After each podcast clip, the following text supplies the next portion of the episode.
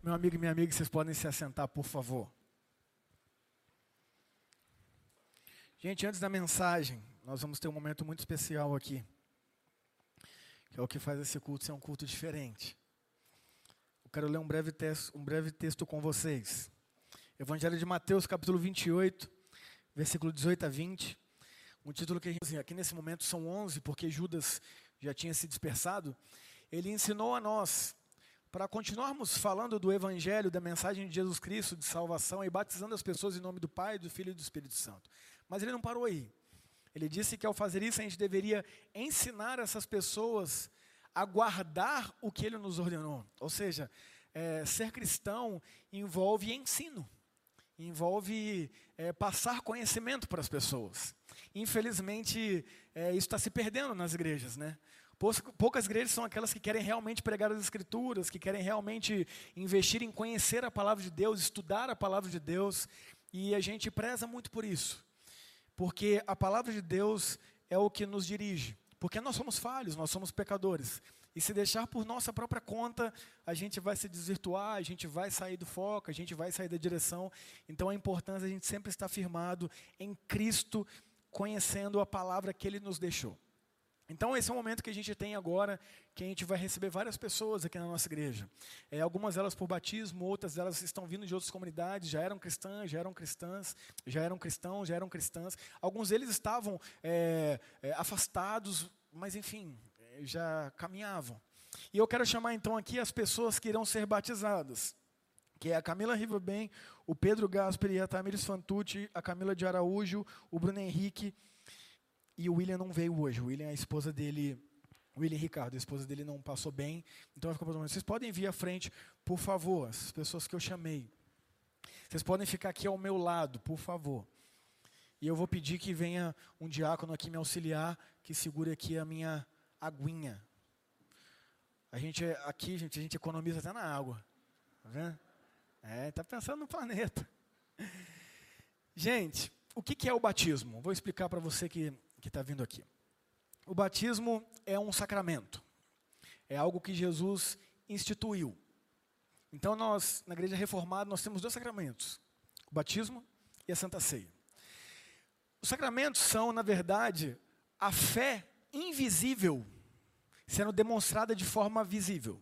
Como assim, pastor? Algo aconteceu na vida dessas pessoas de forma invisível, dentro deles. Que não é hoje, já aconteceu. Hoje a gente só está demonstrando visivelmente isso. Então, o batismo é algo que Jesus nos instruiu a fazer para que seja de testemunho. Então, não é isso aqui que salva. Não é essa água vindo na cabeça da Tamires, da Camila, do Pedro, do Bruno e da Camila que, não, agora eles são salvos.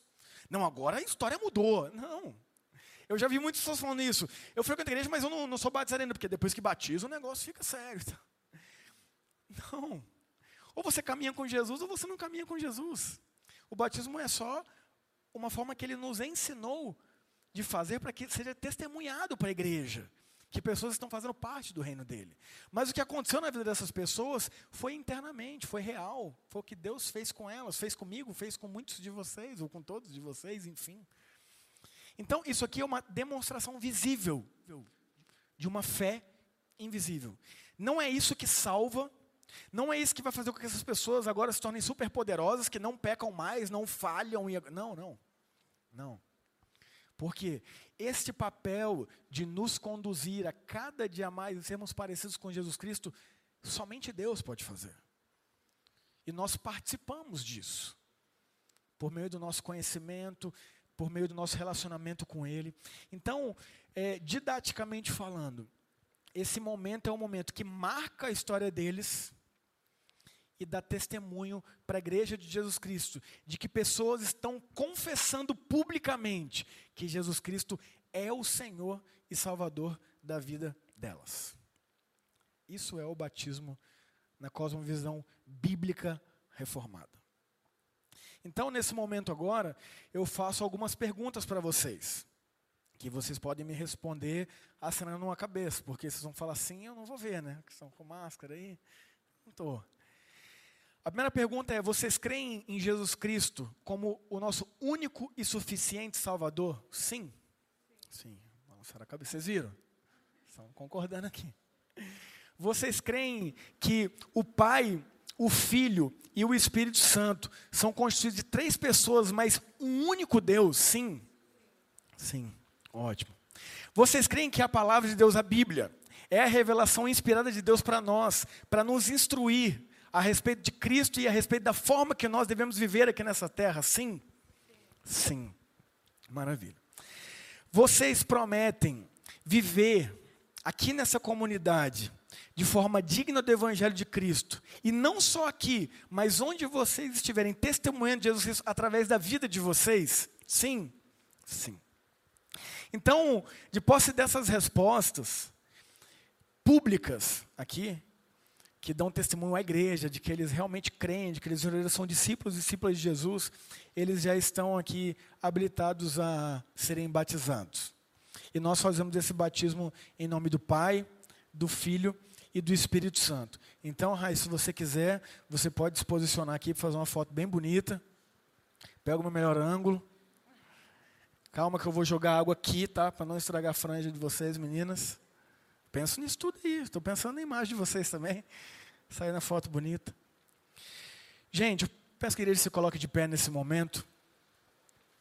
E nós iremos agora então fazer o batismo. Eu vou pedir que vocês cheguem um pouquinho para lá, por favor. Você pode ficar aqui também, você vai ser a primeira, está na ordem aí. Isso, para ir sair na fotinha, que bonito. Pode vir aqui, Ismael, por favor, fica ao meu lado aqui. Não pode ficar aqui mesmo que eu sou canhoto. Tamires, eu te batizo em nome do Pai, do Filho e do Espírito Santo. Pai, quero louvar o seu nome pela obra que o Senhor fez na vida da Tamires, Pai. Que o Senhor continue sustentando na sua presença, nos teus caminhos, que ela seja uma bênção por onde ela estiver e que ela possa testemunhar de Jesus Cristo onde ela estiver. Glórias ao teu nome por esse momento. Glórias ao teu nome pela fé invisível da Tamires, que é demonstrada visivelmente, declarando para todos que o Senhor é o Salvador e o dono da vida dela. Essa é a nossa oração em nome de Jesus. Amém. Amém, Tamires. Você pode passar para o lado de cá agora. Camila, por favor.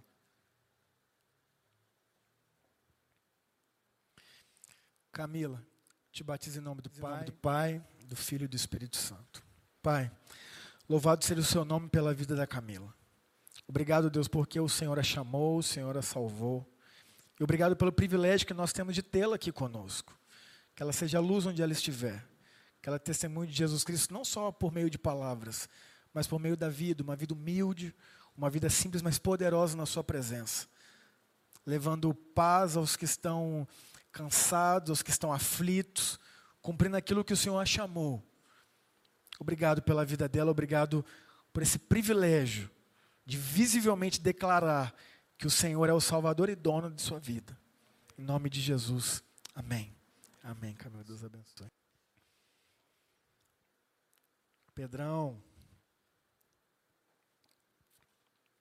Pedro, eu te batizo em nome do Pai, do Filho e do Espírito Santo. Senhor, obrigado pela vida do Pedro, Pai.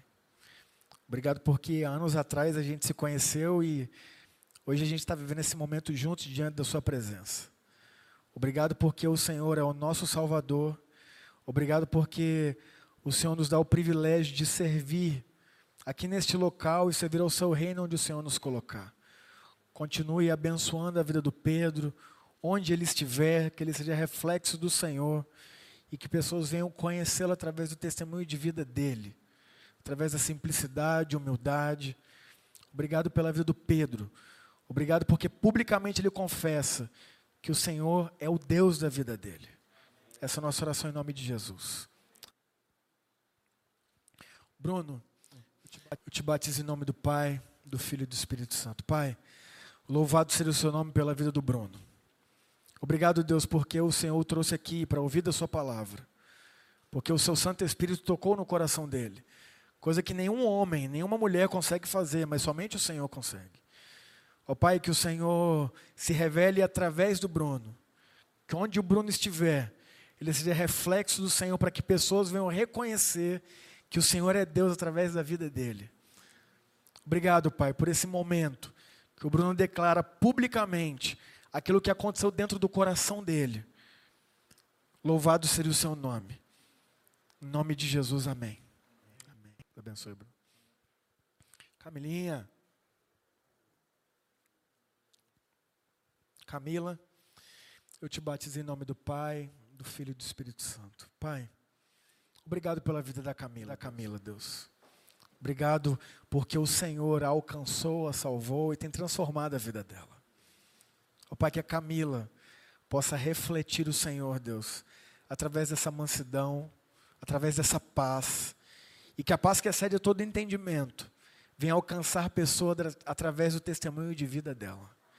Ó Deus, continue usando aonde o Senhor quiser, da forma que o Senhor quiser. De Jesus.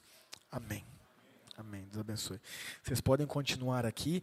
E agora eu quero chamar todos aqueles que vão ser recebidos, que vieram de outra comunidade ou estão vindo de transferência, todos, eu não vou nem falar não, porque é muita gente. Pode vir todo mundo aqui à frente, ficar do meu lado aqui assim, ó. Faz uma filona, pode vir só na aglomere. Dá um, um cotovelinho de distância aí. Podem vir, gente. Todo mundo. Ah, lembrando, gente, quem fez a turma de novos membros no começo do ano também, porque aí veio a pandemia, a gente não conseguiu receber vocês, vem também. Isso, Fernandão, vem. Isso aí. Pode chegar a galera. Gente, algumas pessoas entraram em contato que não puderam vir hoje. É, acontece, tá? Imprevistos acontecem e a gente faz quando essas pessoas puderem vir, não tem problema. A gente faz realmente todo mundo junto para a gente dinamizar, né? Mas algumas pessoas tiveram alguns imprevistos, alguns problemas de saúde ou compromissos inadiáveis e aí não puderam estar aqui hoje. Beleza. Olha aqui. Oi, Léo. Deus abençoe. Maravilha. Gente, então essa. Vem cá, Gletão, vem cá, André. Subam aqui. Então, essas são as pessoas que estão sendo recebidas hoje. Também, deixa eu fazer assim, ó, deixa eu fazer melhor, que eu quero olhar para vocês todos. Chega um pouquinho para lá, por favor. Vai lá, Camilinha, também. Isso, que eu olho para vocês todos aqui. Não fico de costas para ninguém. Tá com o baixo do Elcio aí. O Elcio está olhando de lá o baixo dele aí. Tô brincando. Gente, glória a Deus pela vida de vocês, que vocês sejam muito bem-vindos, vocês fazem parte da família Cavinato. Que vocês sejam luz aqui neste local, mas não só neste local, porque esse local aqui a gente se reúne poucas vezes, né? Mas principalmente onde vocês estiverem. Que Deus os abençoe. Glória a Deus pela vida de vocês. E vocês, meus amigos e amigas que estão vendo esse momento aqui, que nunca tiveram o privilégio de participar, fica aí o desafio. Em janeiro a gente começa uma nova turma. E qual que é o objetivo da turma? É mostrar para as pessoas como a gente entende a Bíblia, como a gente crê no nosso, na nossa realidade das Escrituras, como é um funcionamento da Igreja Presbiteriana do Brasil.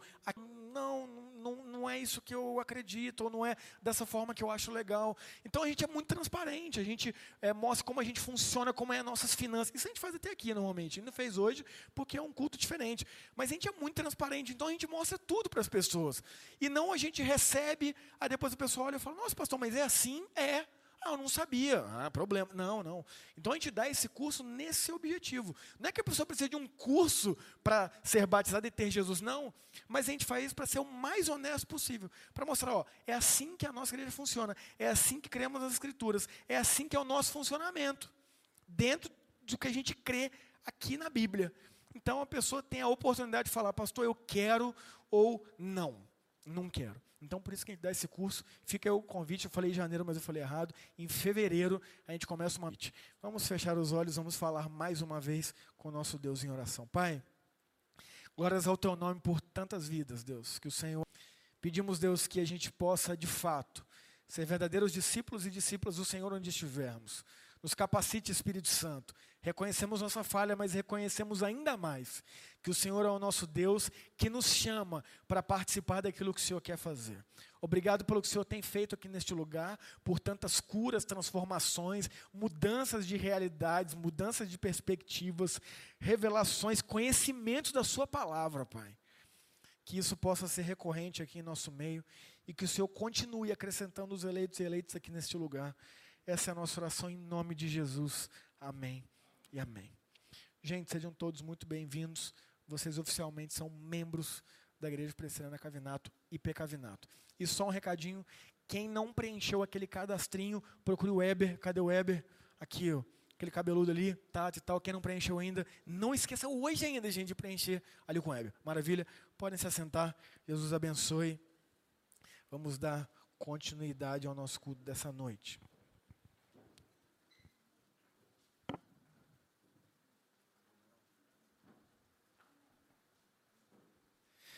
Gente, vamos passar para a reflexão, prometo ser breve. Já estamos com o nosso tempo avançado aí, por uma excelente causa. Mas eu preciso deixar uma mensagem, uma reflexão é, com vocês de algo que Deus tem falado comigo já há alguns meses.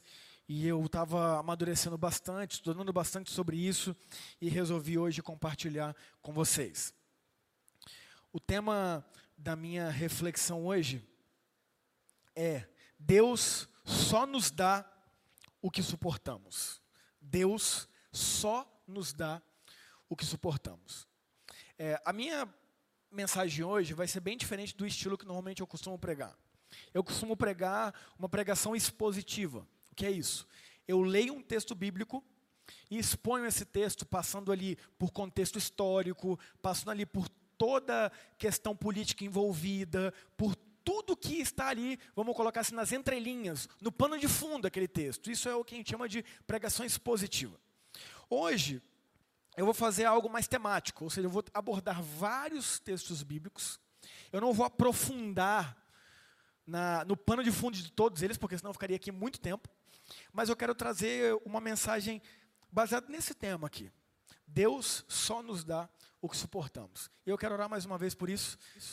Feche os olhos, por favor, e vamos falar com o nosso Pai. Pai, pedimos que o Senhor continue nos abençoando nesse momento do culto. Esse momento continua sendo para sua honra e glória, mas que o Senhor, através do seu Espírito Santo, nos instrua, nos dê sabedoria do alto, abra nossa mente para receber aquilo que o Senhor quer nos ensinar e instruir. Pai, que a sua obra seja feita nessa noite, por meio da mensagem. E se houver algo que é contrário a esse momento aqui, nós repreendemos na autoridade do sangue de Jesus Cristo. Essa é a nossa oração em nome de Jesus. Amém. Deus só nos dá o que suportamos. Geralmente quando as pessoas elas ouvem, é isso, né? Deus só nos dá o que a gente suporta, elas já pensam em tentação. Não, é, Deus não permite, é, Deus não tenta além do que a gente aguenta e tal. E uma coisa não é muito a ver com a outra. Mas eu entendo por que as pessoas pensam assim. Como eu disse, vai ser exposto aqui. Todos os textos eu vou expor aqui. Vou trabalhar alguns textos nessa noite. 1 Coríntios 10, 13 diz assim: ó, Não sobreveio a vocês tentação que não fosse comum aos homens. E Deus é fiel. Ele não permitirá que vocês sejam tentados além do que podem suportar. Mas quando forem tentados, Ele mesmo lhes providenciará um escape para que o possam suportar. Então entenda: aqui está falando de tentação. Mas Deus não tenta ninguém. Deus não nos tenta. Isso a palavra de Deus também vai nos dizer. Aí em Tiago 1, 13 e 14, que também vai ser colocado aí. Olha o que diz. Pode colocar, por favor. Quando alguém for tentado, jamais deverá sendo por este arrastado. Aí chega minha mãe e fala: comprei um ovo de Páscoa do Kinder Ovo. Olha a tentação, olha a provação que você Tentação é tudo aquilo que vem dentro de nós. Olha o que está dizendo ali. Cada um, porém, é tentado pelo próprio mau desejo, sendo por este arrastado e seduzido. Então a gente não pode confundir provação com tentação. Mas peraí, pastor. O que, que então é tentação e o que, que é provação? Vou explicar de forma bem didática e fácil. Tentação é tudo. Você não tem sabedoria. Você não consegue ser aquela pessoa que bebe socialmente. Tranquilo, não dirige depois. Aí você parou e começou a refletir e falou o seguinte: nossa, eu estou bebendo, gasto demais o que eu não posso gastar. Aí você chegou à conclusão que não, eu não, posso beber. Preciso parar de beber. Oh, mas o irmão ali é crente e bebe, mas oh, tem um open bar aqui para a gente ir. Nossa, olha Deus. Olha Deus. Não, não é Deus. Não é Deus. Põe acima de Deus. Vou te dar um exemplo. Você acordou Aquele dia que você acorda e fala assim: glória a Jesus, o dia está maravilhoso, os pássaros cantando, borboletas voando. Tudo, aí você orou, leu a Bíblia, aí bom dia, tudo maravilhoso. Aí você chega no seu trabalho e fala: hoje eu vou glorificar Deus aqui, hoje eu vou dar o meu máximo, hoje eu vou dar o meu melhor.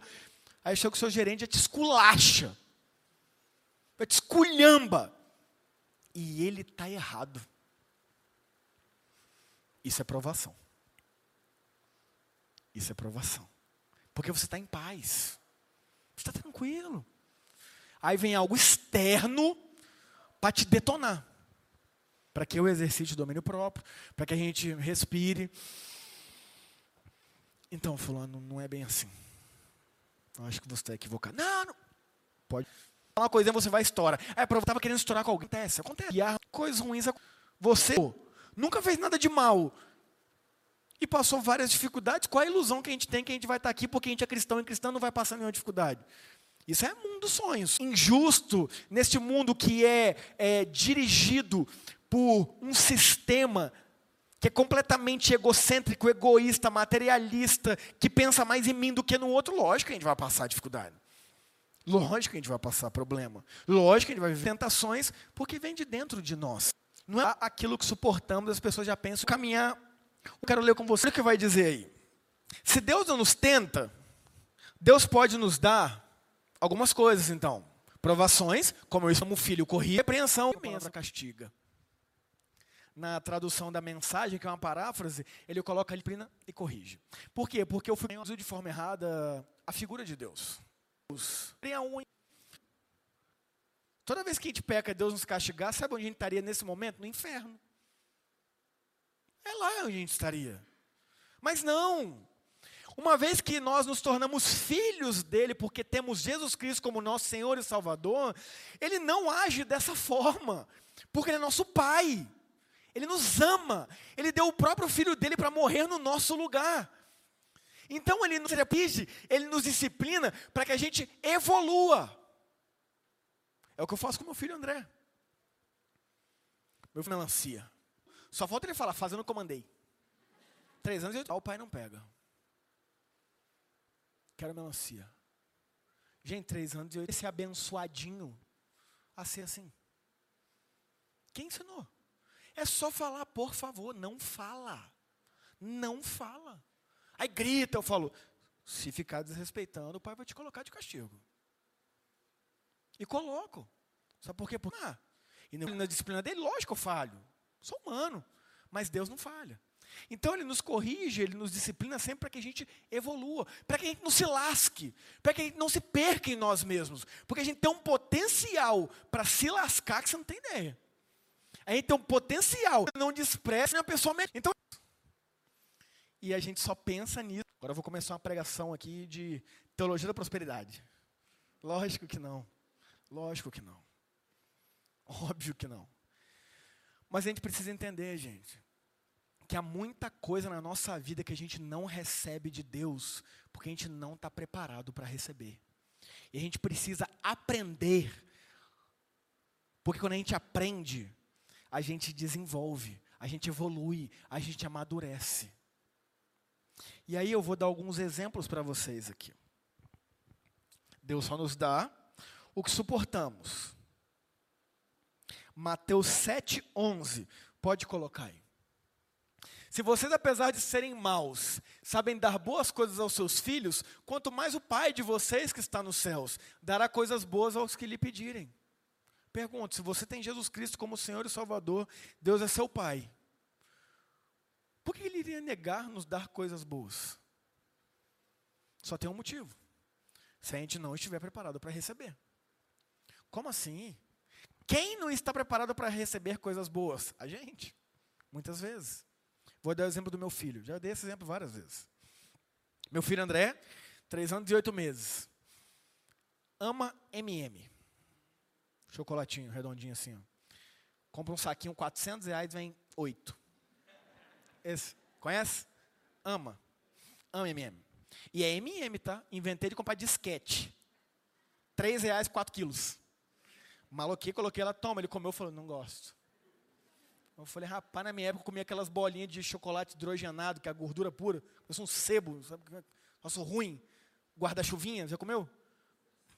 Amava. Pobrão, né? Agora meu filho não. MM. MM. Ama MM. Só que ele não tem, ele não tem sabedoria para receber o tanto de MM que ele poderia receber. Porque ele só tem 3 anos e 8 meses. Aí ele fala assim, pai, dá MM. Eu vou lá, compro MM, coloco num potinho e dou para ele. Aos finais de semana, tá? Que lá em casa, quem conhece a minha esposa, sabe, o negócio lá é, é exército, irmão.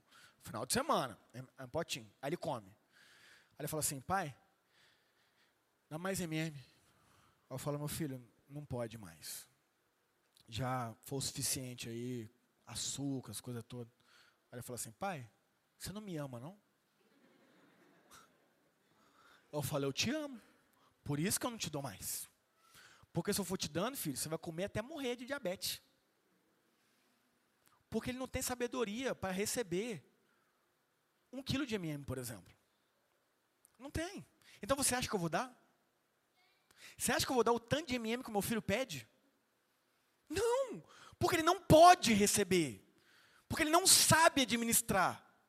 Agora, quando ele for maior, que ele souber, eu posso comprar um quilo de MM e falar, toma meu filho. Aí ele vai saber, vou comer um pouco aqui, vou comer um pouco lá. Posso até comer um pouquinho mais num dia, beleza. Agora, come tudo de uma vez, vai passar mal. Então eu não dou um quilo de MM para meu filho. Não dou. Meu filho ama dirigir comigo. Aí eu entro no condomínio, pai, quero dirigir. Aí eu solto ele da cadeirinha, senta no meu colo, ah, eu vou lá e tal. Aí esses dias ele, pai, deixa eu dirigir sozinho. Eu falei, não. Qual que foi a resposta dele? Pai, você não me ama?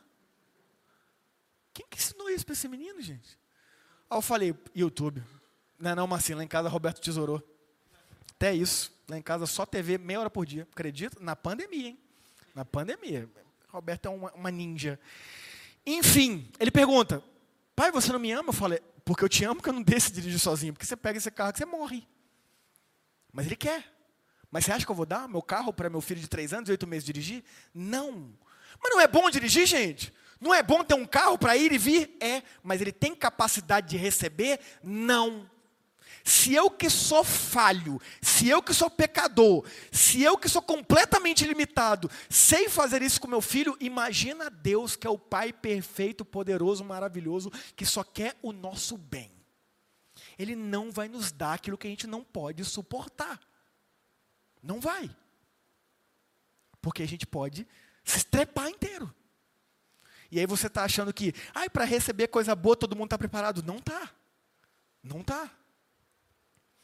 Vamos ver alguns exemplos aí. Está precisando de dinheiro? Precisando de dinheiro? Levanta a mão. Não, estou brincando. Você teve dinheiro, levanta as duas. Oh, glória, eu, eu. Precisando de dinheiro. Está trabalhando, trabalha, trabalha, parece que o dinheiro não rende. Parece que o dinheiro some. Deus dá dinheiro. A palavra fala que o nosso Deus é o dono da prata e do ouro. Peraí. Se o nosso pai é dono da prata e do ouro, a gente está pagando dificuldade de pagar boleto? Gente, o que está acontecendo? Ué, mãe, qual que é o pai que vê o filho passando dificuldade e não vai querer abençoar esse filho? Estou pensando na lógica até. Estou pensando na lógica. Eu vejo meu filho passando dificuldade, eu vou querer ajudar, mas peraí. Eu vou ajudar como? Vou ajudar como? Quero ler um texto com vocês. Colossenses 3,5. Pode colocar aí. Assim façam morrer tudo que essa natureza terrena de vocês: imoralidade sexual, impureza, paixão, desejos maus e a ganância, que é a idolatria. A igreja só fala de moralidade sexual. Só imoralidade sexual. Parece que só pecado é transar no casamento. Parece que só é pecado é homossexualidade. Mas a igreja não gosta de falar né, que ganância é idolatria. Porque o que tem pastor de enriquecendo, né? O que tem pastor andando em BMW com dinheiro de dízimo? O que tem pastor ficando rico? Aí ninguém quer falar. Mas moralidade sexual? Mas peraí. Imoralidade sexual, impureza, paixão. Paixão, gente, não é paixão de homem por mulher, não. É paixão de coisas que são completamente contrárias ao que Jesus nos ensina. Desejos maus e a ganância. Em outras versões, a avareza que é a idolatria. Você acha mesmo que Deus, sendo Deus bom, um pai bom, vai te dar dinheiro sendo você avarento? Sendo você gananciosa? Não vai. Não vai. Não vai. Porque você vai se estrepar. Porque você vai começar a idolatrar dinheiro. Você vai colocar o dinheiro no, no pedestal da sua vida, se é que já não está. Se é que já não está. Porque quantos de nós acham que a nossa vida vai resolver quando a gente estiver bem financeiramente? Não, se eu ganhasse na cena, todos os meus problemas estariam resolvidos. Uhum. Tudo bem, às vezes a gente fala isso brincando. Mas quantos falam isso achando que isso é verdade?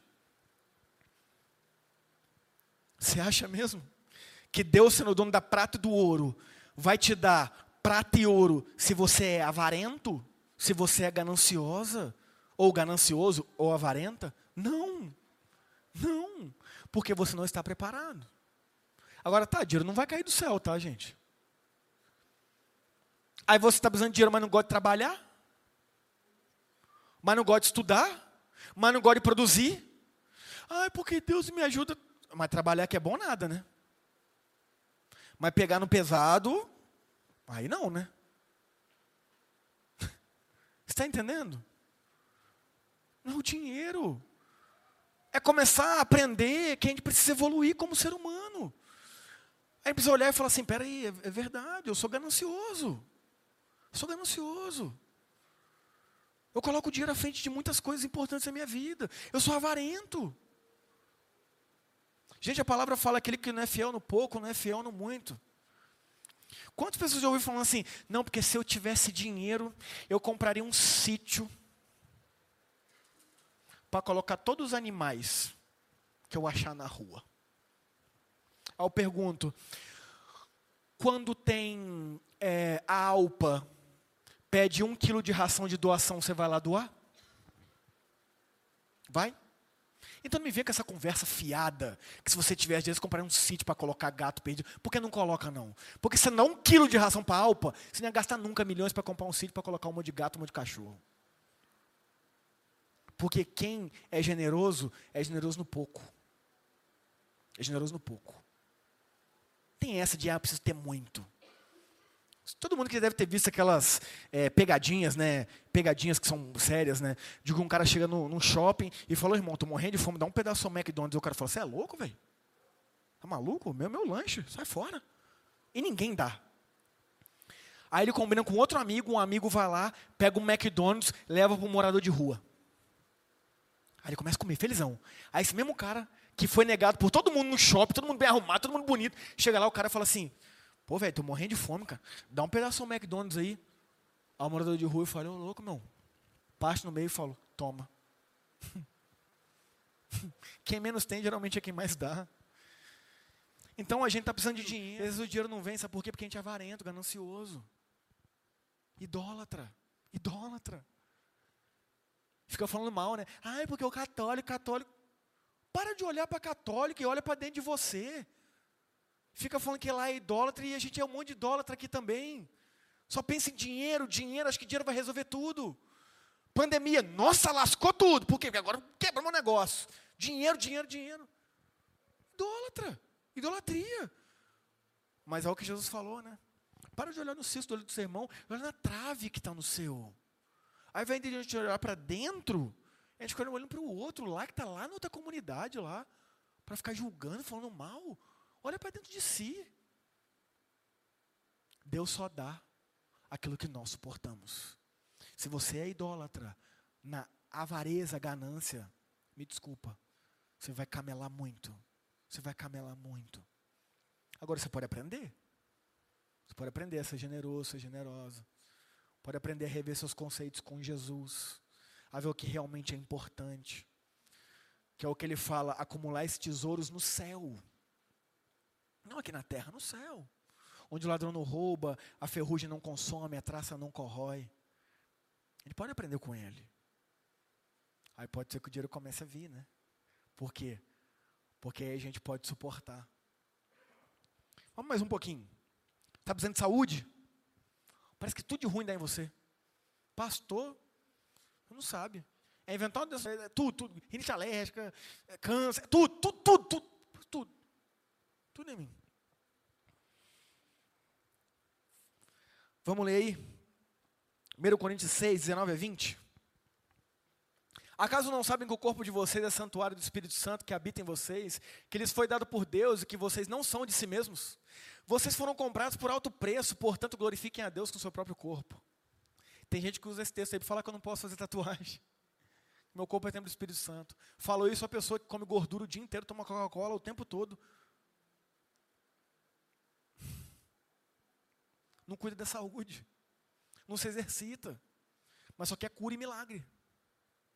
Só quer cura e milagre. Mas não quer fazer o caminho de ter um estilo de vida saudável. Para quê? Para que a saúde possa ser proporcionada, né? Mas não. Vamos viver de qualquer jeito e a gente pede milagre depois para Deus. Não é assim, gente. O nosso corpo não é nosso. É templo do Espírito Santo. A gente deve cuidar e zelar do nosso corpo, da nossa saúde. A gente deve zelar por isso. A gente deve se importar com isso. A gente deve refletir sobre isso. Mas não, a gente não está nem aí, né? Ah, não, eu vou cuidar do espiritual. Vou mandar tudo, gordura aí que eu estou botando para dentro. Não tem problema não.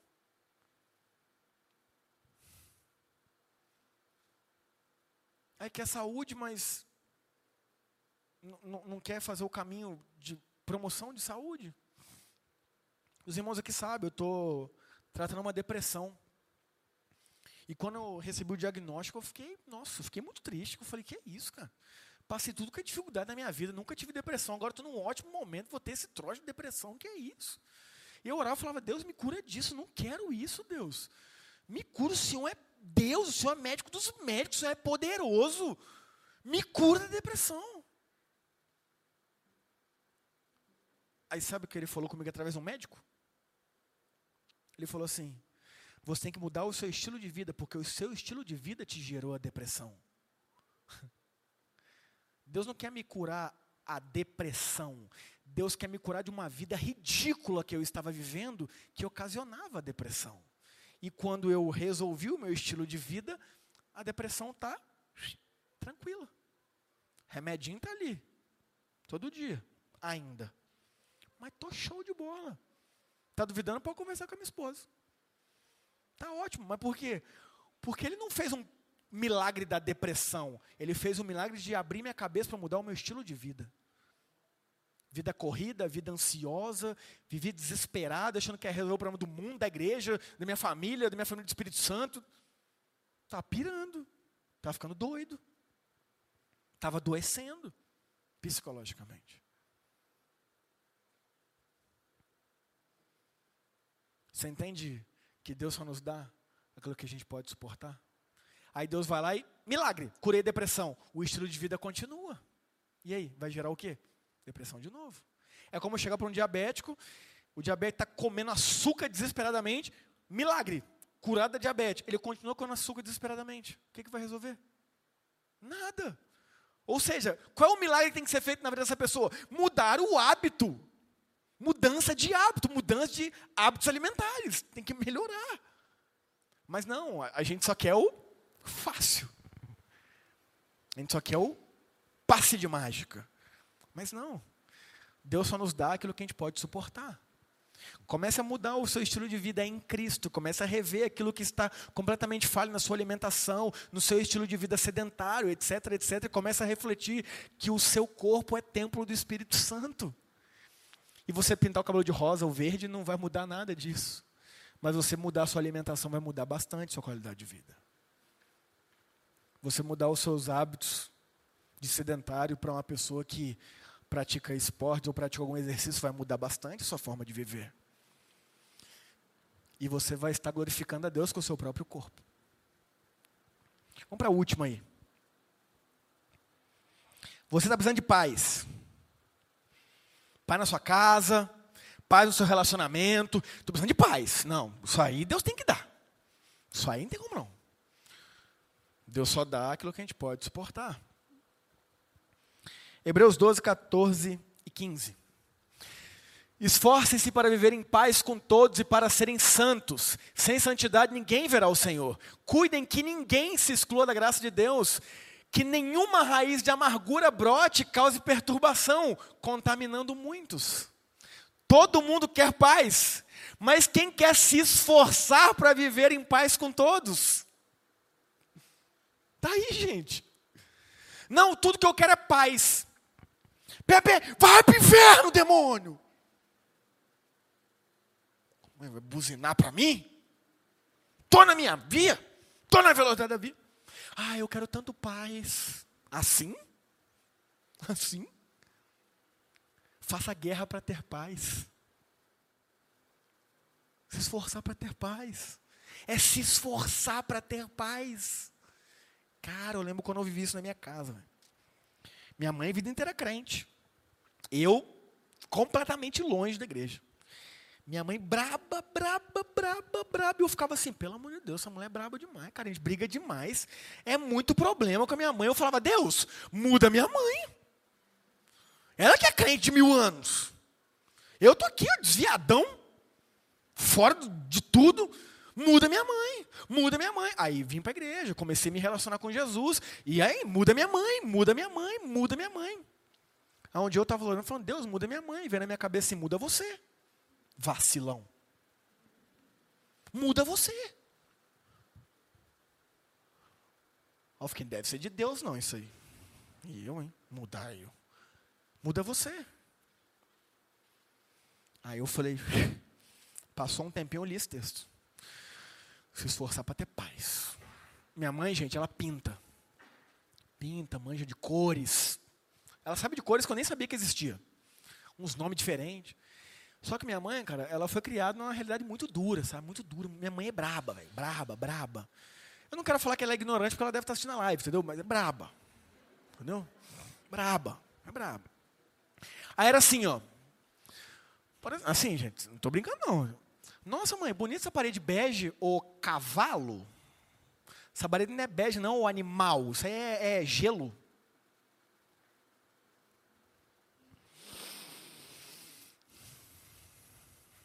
É gelo. Mas gelo não é aquele negócio da água? Não, o jumento. Gostei dessa parede de gelo. Nunca mais brigamos, cara. Minha mãe não mudou, mas eu mudei. Viver em paz com todos. É fácil jogar a culpa no outro, né? Ah, mas também me tira a paciência. Ah, mas também fica fazendo pergunta idiota. Ah, mas também fica fazendo isso e aquilo. Sempre joga a culpa para o outro. Muda você. Muda você. Já dizia o profeta Gabriel Pensador, né? Muda, que quando a gente muda, o mundo muda com a gente. A gente muda o mundo com a mudança da mente. Ele nem sabe, mas isso é da Bíblia. Romanos 12, 2. Não vos conformeis com este mundo, mas transformem-se pela renovação da vossa mente para que experimenteis a boa, agradável e perfeita vontade de Deus. Provavelmente o Gabriel Pensador nem sabe, mas ele falou de um texto bíblico em outra forma. Isso é uma verdade. Muda que você vai ver o mundo ao seu redor sendo modificado. Mas não porque o mundo ao seu redor mudou, porque você mudou. Porque você mudou. Esforce para viver em paz. Cuidem-se que ninguém se exclua da graça de Deus, que nenhuma raiz de amargura brote. Raiz de amargura, gente. Tudo é ranço. Aí tem um ranço. Aí peguei ranço. Aí, aí para mim, ó, morreu. Morreu. Porque comigo é assim, erra uma vez só. Não, Tá melhor que Deus, então, né? E com Deus a gente erra o tempo inteiro e perdoa. Agora com você, o alecrim dourado. Erra uma vez só, que não tem mais forma, né? Ai, mas eu quero paz na minha casa, então começa a perseguir a paz. Começa a se esforçar pela paz. Começa a clamar de Jesus. Jesus me ajuda a perseguir a paz, me esforçar pela paz. Porque eu gosto mesmo da treta. Eu gosto mesmo do pau quebrar. Precisa ser honesto, gente. Lembra que eu falei no começo aqui? Coração quebrantado contrito, ele não despreza. Precisa ser honesto. Gente, eu poderia ficar a noite inteira aqui, tá? Falando só de BO. Só de coisa que a gente falha. Mas eu vou falar para você o seguinte: tem uma forma da gente aprender. E essa forma é aprendendo com o Mestre, com Jesus Cristo. E a gente vai entender o seguinte: que a gente precisa desesperadamente de Jesus, porque a gente é muito falho. Eu sei que provavelmente você se identificou com os exemplos que eu dei aqui, porque eu me identifiquei. Eu sou ganancioso várias vezes e vários momentos do meu dia. Eu sou a pessoa que, quando às vezes era para eu perseguir a paz, eu persigo a treta. Eu persigo é o, é o problema, é a confusão. Quantas vezes eu sabia que eu precisava de ter hábitos saudáveis, de viver a vida de uma forma, que eu precisava viver equilibrada, e eu vivia na correria, na doideira, dormindo três horas por dia, tomando energético, e energético, e energético. Quantas vezes? Estou falando de mim, gente. Eu sei que você se identificou com um monte dessas coisas. Isso, a gente chega à conclusão que a gente precisa desesperadamente de Jesus, porque a gente é falho. A gente é falha. E eu quero te falar uma coisa. Pode colocar na tela, por favor, a frase do Tozer.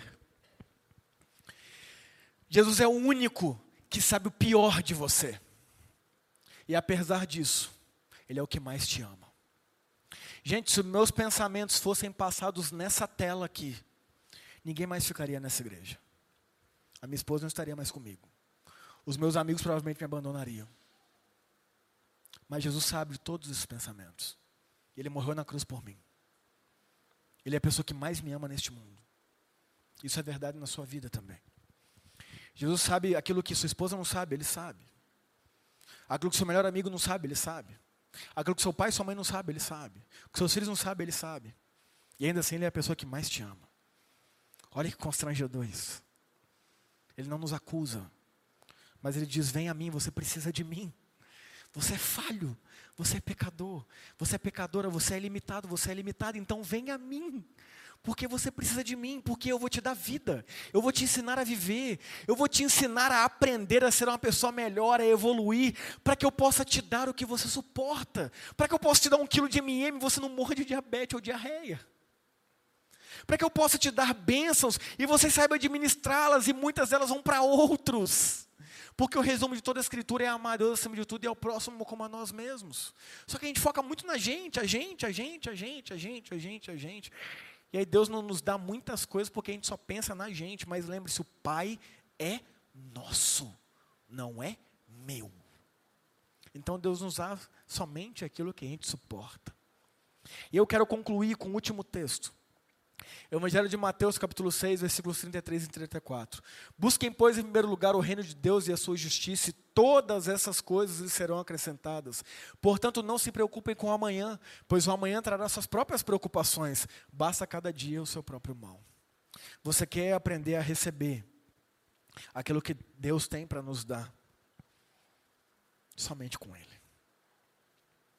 Está precisando de dinheiro? Comece a aprender a com Jesus, buscar a presença de Jesus, a forma que você deve administrar o seu dinheiro, a forma que Ele quer falar com você para que você use o seu dinheiro. Você está precisando de saúde. Comece a buscar Jesus e peça para Ele trazer ao seu coração, através dos princípios da palavra, como você deve viver a sua vida. Nesse estilo de vida que você está vivendo, que às vezes só está fazendo com que você seja doente. Você está precisando de paz. Comece a buscar Jesus, o reino dele, a palavra dele, para que ele comece a revelar por meio do Espírito Santo aquilo que a gente precisa mudar. Para que a gente persiga a paz, para que a gente tenha domínio próprio, mansidão, que nada mais são do que o fruto do Espírito, que são os elementos do caráter de Jesus Cristo. Só que a gente não faz isso. A gente busca primeiro ajeitar a conta, primeiro tudo. E por último, Deus. É o que a gente fala, né? Agora só nos restaurar. Não, é o contrário. É o contrário.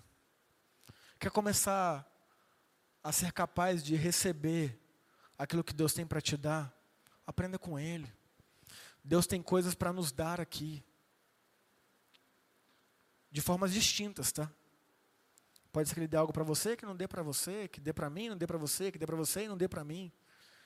Mas a gente precisa suportar essas coisas. E para a gente suportar essas coisas, a gente tem que aprender com Ele. A gente tem que aprender a ser capaz, a gente tem que aprender a ter sabedoria, a gente tem que aprender a ser como Jesus. E é uma caminhada que vai até o fim da nossa vida. Que Jesus nos abençoe. Feche os olhos, vamos orar. Pai, obrigado porque o Senhor é o Pai perfeito. O Senhor é o Pai maravilhoso. O Senhor é um Pai bondoso. O Senhor é um Pai justo. O Senhor é o Pai que nos ama. O Senhor conhece o mais profundo da nossa alma. O Senhor conhece o porão da nossa mente. O Senhor sabe quão falhos e pecadores somos. O Senhor nos conhece como ninguém, até mesmo mais do que nós mesmos. E o Senhor assim nos ama. E o Senhor escolheu morrer por nós. O Senhor escolheu nos dar vida e vida plena na Sua presença. Nos ensine a caminhar contigo, nos ensine a aprender do Senhor. Nos dê cada vez mais anseio em aprender da Sua palavra e aprender a viver o estilo de vida que Jesus viveu aqui nessa terra. Nos ensine a ouvir a voz do seu Santo Espírito, que sempre quer nos instruir, que sempre quer nos ensinar. E quantas vezes a gente por meio de tanta barulheira, por meio de tanto estresse, por meio de tanta correria, a gente não para, não ouve, não reflete, não ora, não lê. E aí a gente vai tomando decisões precipitadas, colocando os pés pelas mãos, carroça na frente dos bois, aí a gente vai passando um monte de problema. E o triste é que às vezes a gente ainda coloca a culpa no Senhor. Tenha misericórdia de nós, Deus. Ó Pai, que o Senhor nos dê aquilo que a gente pode suportar. suportar. E obrigado porque é isso que o Senhor faz. Mas nos ensine a cada vez mais suportar mais coisas. Mas não que a gente venha reter para a gente, mas que a gente possa usar para abençoar aqueles que estão ao nosso redor. Não só de bens materiais, mas bênçãos espirituais, bênçãos psicológicas, bênçãos de saúde, bênçãos, Deus, de várias áreas da nossa vida que a gente possa compartilhar com aqueles que estão ao nosso redor, ensinando as pessoas a conhecerem Jesus Cristo em essência e não em religiosidade. Para caminhar com Ele, para aprender com Ele, para transmitir na prática de suas vidas aquilo que Ele nos ensinou, porque é isso que torna o mundo um lugar melhor. O reflexo do Senhor através das nossas vidas. Obrigado porque o Senhor não precisa de nós. O Senhor é o Deus autoexistente, autossuficiente, mas o Senhor nos dá o privilégio de participar da sua obra aqui nessa terra. E se há alguém aqui nessa noite, Pai, que não tem esse privilégio de se relacionar contigo, que o seu Espírito Santo alcance essa vida neste momento. Que essa pessoa possa sentir a presença do Senhor real, abundante, viva, dentro do seu coração como nunca sentiu e vivenciou antes. Louvado seja o seu nome, Pai, porque o Senhor é nosso Deus. Obrigado por cada vida que o Senhor trouxe aqui hoje. Obrigado, Deus, principalmente pelos nossos visitantes de primeira vez. O Senhor sabe como nós amamos receber pessoas aqui na nossa igreja. Eu quero te agradecer, Pai, de forma especial pela vida do Renan, pela vida da Isabela, pela vida da Graziela, pela vida da Regiane, pela vida da Cristiane, pela vida do Samuel, pela vida da Lorena, pela vida do Pedro e pela vida da Denise, Pai. Muitas dessas pessoas eu não conheço, mas o Senhor conhece. Que elas possam ter sentido aqui nessa noite a Sua presença real. Que elas possam sair daqui, Deus, completamente impactadas pelo poder do Seu Evangelho e a ação do Seu Santo Espírito. Que elas possam ter sentido aqui o amor do Senhor, que constrange, Deus mas que elas possam sentir também o amor da nossa igreja, porque nós amamos os nossos visitantes, sejam eles quem forem, Pai. Glórias ao teu nome, Pai. E agora, irmãos, receba a bênção do Senhor, que a graça do nosso Deus e eterno Pai, que o agir e a influência do Espírito Santo, e que o amor de Jesus Cristo seja sobre nós, e pecavinato, mas não somente sobre nós mas sobre todos os filhos e filhas de Deus ao redor da terra. Amém.